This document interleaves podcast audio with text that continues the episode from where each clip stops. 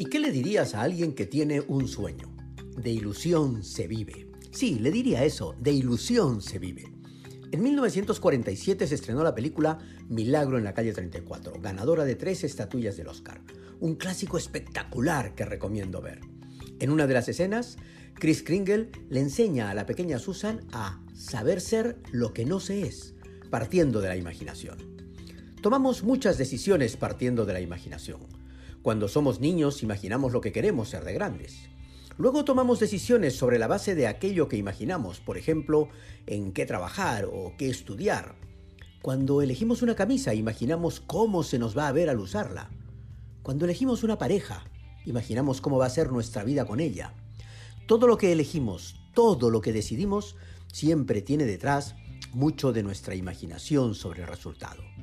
Sin embargo, la imaginación es fugaz es momentánea.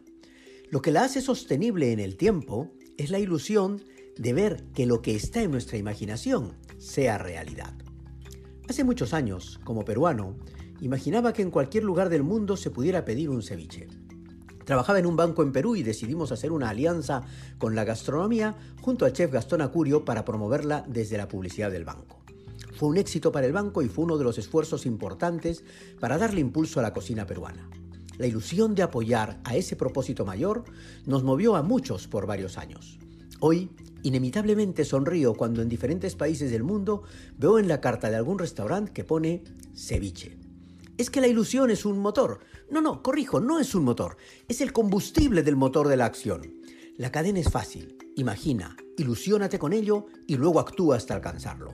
Imaginar, ilusionarse, actuar. Si quisiéramos escribirlo como fórmula de éxito, diría que éxito es igual a imaginación multiplicado por ilusión y elevado a la potencia de la acción. Nunca dejemos de soñar, pero soñar no es suficiente.